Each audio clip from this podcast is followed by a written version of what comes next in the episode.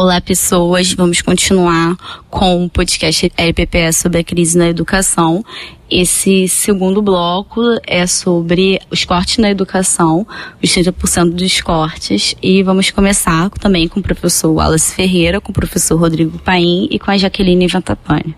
Abrindo o segundo bloco, que a gente vai falar sobre o corte de 30% nas universidades federais esse corte linear, só que é importante destacar que era um corte que primeiro ia ser feito nas universidades, na UNB, na UF e na UFBA, onde o ministro da Educação apontou que estavam tendo eventos na universidade que não tinham um cunho acadêmico, né? Eram eventos de balbúrdia, que como tem sido muito falado na internet, as pessoas brincando e tudo mais. É, a gente vai falar um pouquinho então sobre esse corte da educação, como é que isso está afetando o ensino, pesquisa, como é que isso afeta as universidades federais agora. O governo federal, no dia 29 de março, publicou um decreto número 9.741 com congelamento de quase 30 bilhões de recursos da União, segundo eles, sobre a questão da lei da responsabilidade fiscal. Né? Esse foi a justificativa do governo federal para o corte dessas instituições. No primeiro momento foram essas três apontadas, a UNB, a UF, aqui de Niterói, e a Federal da Bahia, né? E logo depois é, o corte foram pra, foi para todas as universidades. Isso mostra já de primeiro momento o, o, desencontro que existe no MEC no que diz respeito a as suas políticas públicas, na verdade, né?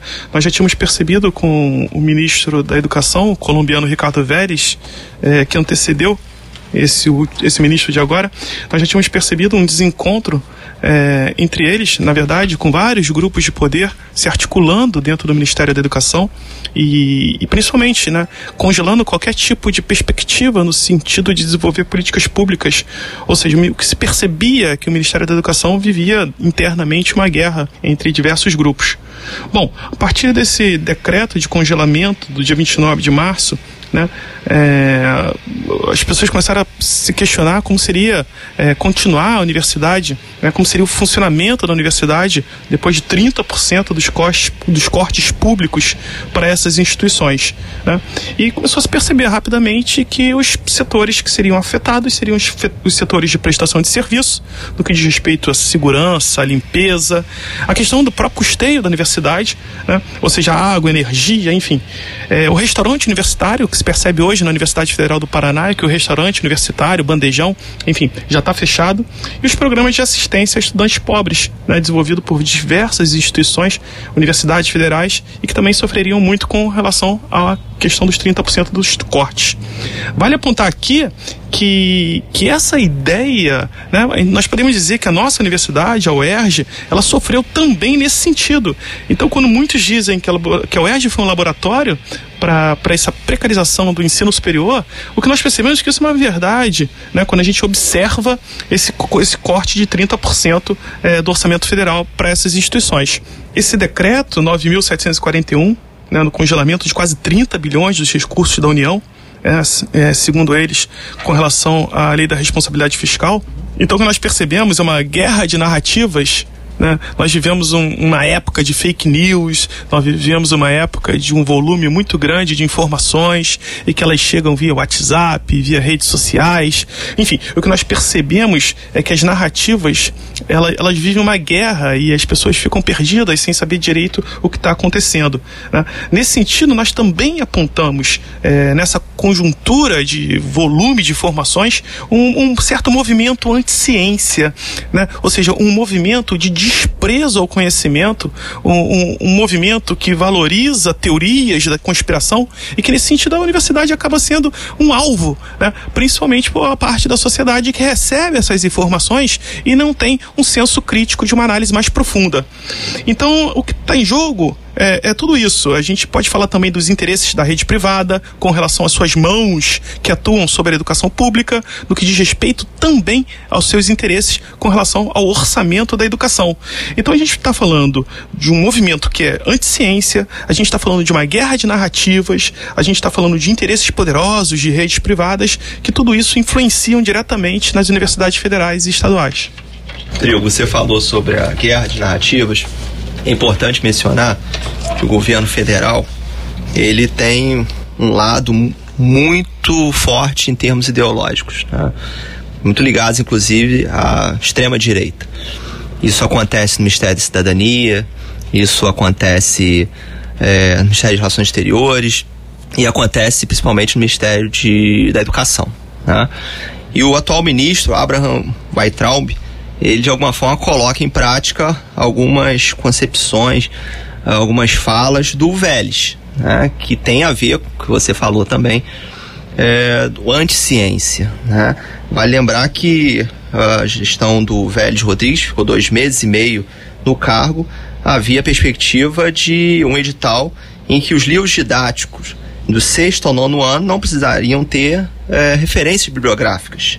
Poderiam ter propagandas dentro do livro, né? ou seja, uma série de questões é, que vão contra como nós entendemos que o conhecimento é produzido, como a universidade trata o conhecimento, né? de uma forma é, bem amarrada, de uma forma bem embasada, justificada. É, e isso naturalmente é, responde a determinados interesses é, do governo atual, né? Determinados interesses que estão sendo colocados em termos ideológicos, muitas vezes trazidos é, pelo guru, ideólogo do governo, Lavo de Carvalho, que nem no Brasil mora, que indicou o Vélez e avalizou o Weintraub. Tá? Então, o corte nas universidades, primeiro falou-se corte, depois o ministro justificou, disse que era contingenciamento. Uh, num primeiro momento, seriam universidades que é, têm um, um, embasamento político é, mais considerável, um embasamento crítico mais considerável, é, e depois resolveu colocar para todas as universidades. E isso é muito grave, porque a universidade, ela não é de esquerda nem é de direita. A verdade é essa. Ela, ela ensina, ela faz pesquisa, ela faz extensão e igualmente para todo mundo. Né? É, ela é plural, ela é pública né? e, e, é de qualidade por conta desses aspectos. Nesses aspectos, ela se diferencia muito das instituições privadas.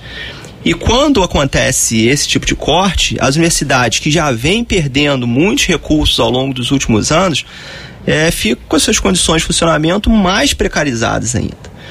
É, isso naturalmente abre espaço para tendências é, privatizadoras, você disse muito bem, as mãos de determinadas, determinados grupos que têm interesse em atuar nessas universidades, que têm uma qualidade reconhecida e com certeza poderia render muitos ganhos, muitos lucros para grandes é, organizações privadas. Mas teria um viés, um viés totalmente pró-mercado e deixaria de ter o perfil democrático que tem hoje. Vale a pena até mencionar a alteração, a mudança grande no perfil do alunado das universidades privadas.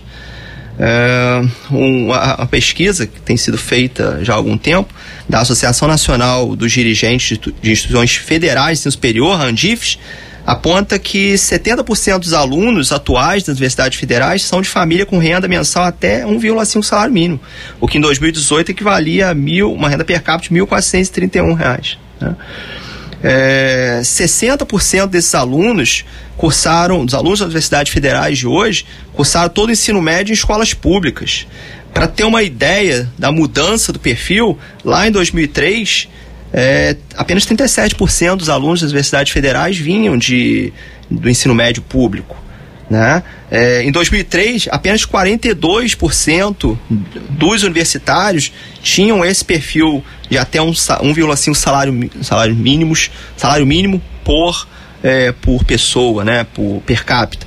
Então isso mostra claramente a mudança do perfil. Então, quando o discurso é de que precisamos reduzir o investimento na universidade é, pública, e podemos é, abrir espaço para a entrada é, do capital privado, você está prejudicando diretamente o aluno trabalhador, o aluno pobre.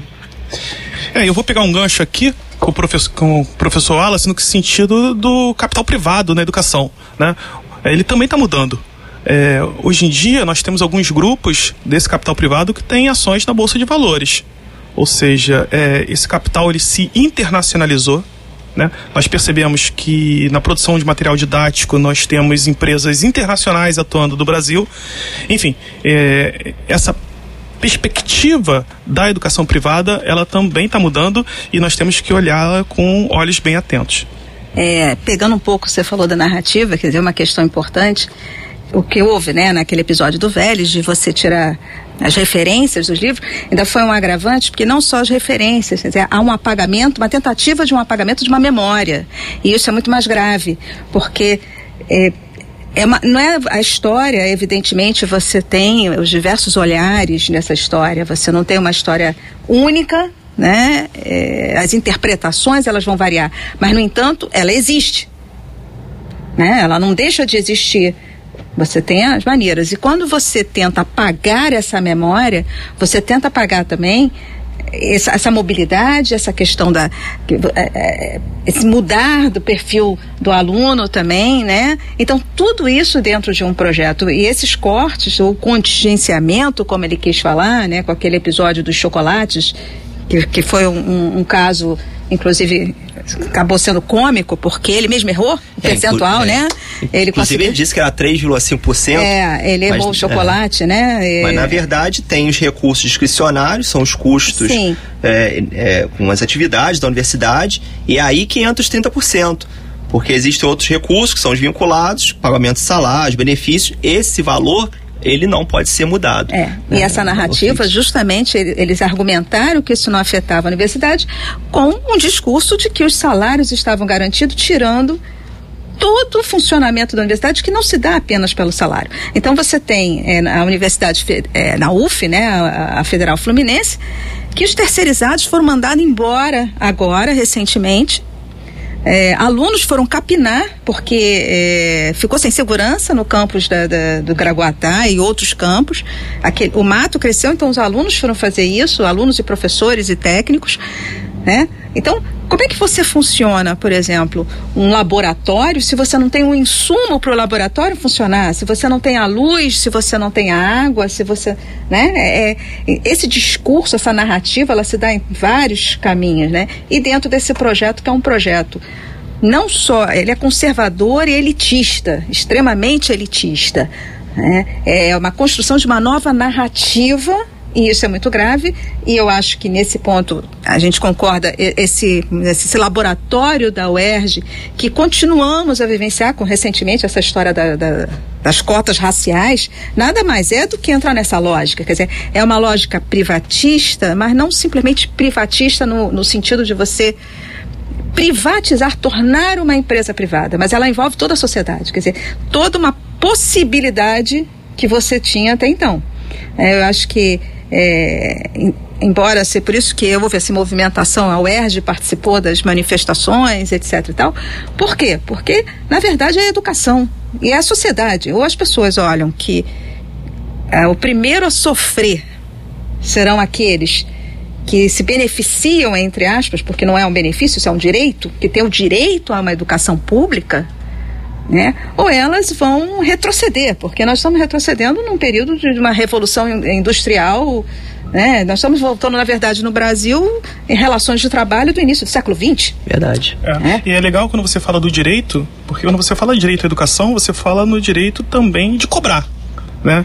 E nesse sentido, a sociedade ela tem que fazer o papel dela de cobrar as manifestações que temos é, vivenciado nesses últimos dois, três meses estão é, nos agradando nesse sentido, porque o que se percebe é uma união de professores, técnicos, estudantes, e a sociedade ela tem que fazer o seu papel de cobrar. Né? Afinal de contas, a gente está falando de direito, né? E direito ele tem que ser exigido, tem que ser cobrado das autoridades. Como é que a educação ela entra também no fenômeno da barganha? Houve um acordo agora recentemente do Congresso Nacional, no governo com o Congresso Nacional, para que pudesse liberar é, é, que não seria um empréstimo, né? Porque na verdade o empréstimo seria as tais pedaladas fiscais e isso seria motivo do impeachment. Então eles negociaram a emissão de títulos, né? Para pagar os benefícios sociais que o governo disse que não teria dinheiro e em troca liberou um bilhão para o custeio das universidades, sendo que foi como foi dito, né? Quantos bilhões foram cortados? É, custeou-se um bilhão o que é muito pouco. E faltou falar uma coisa importante: a gente fala muito das universidades, mas esse contingenciamento não atingiu só a universidade. Ele atingiu outros níveis, se nós pensarmos o Colégio Peru II, se nós pensarmos o Cefet. Né? Se nós pensarmos os colégios de aplicação dessas universidades federais e também o Fundeb, né? porque também atingiu o Fundeb.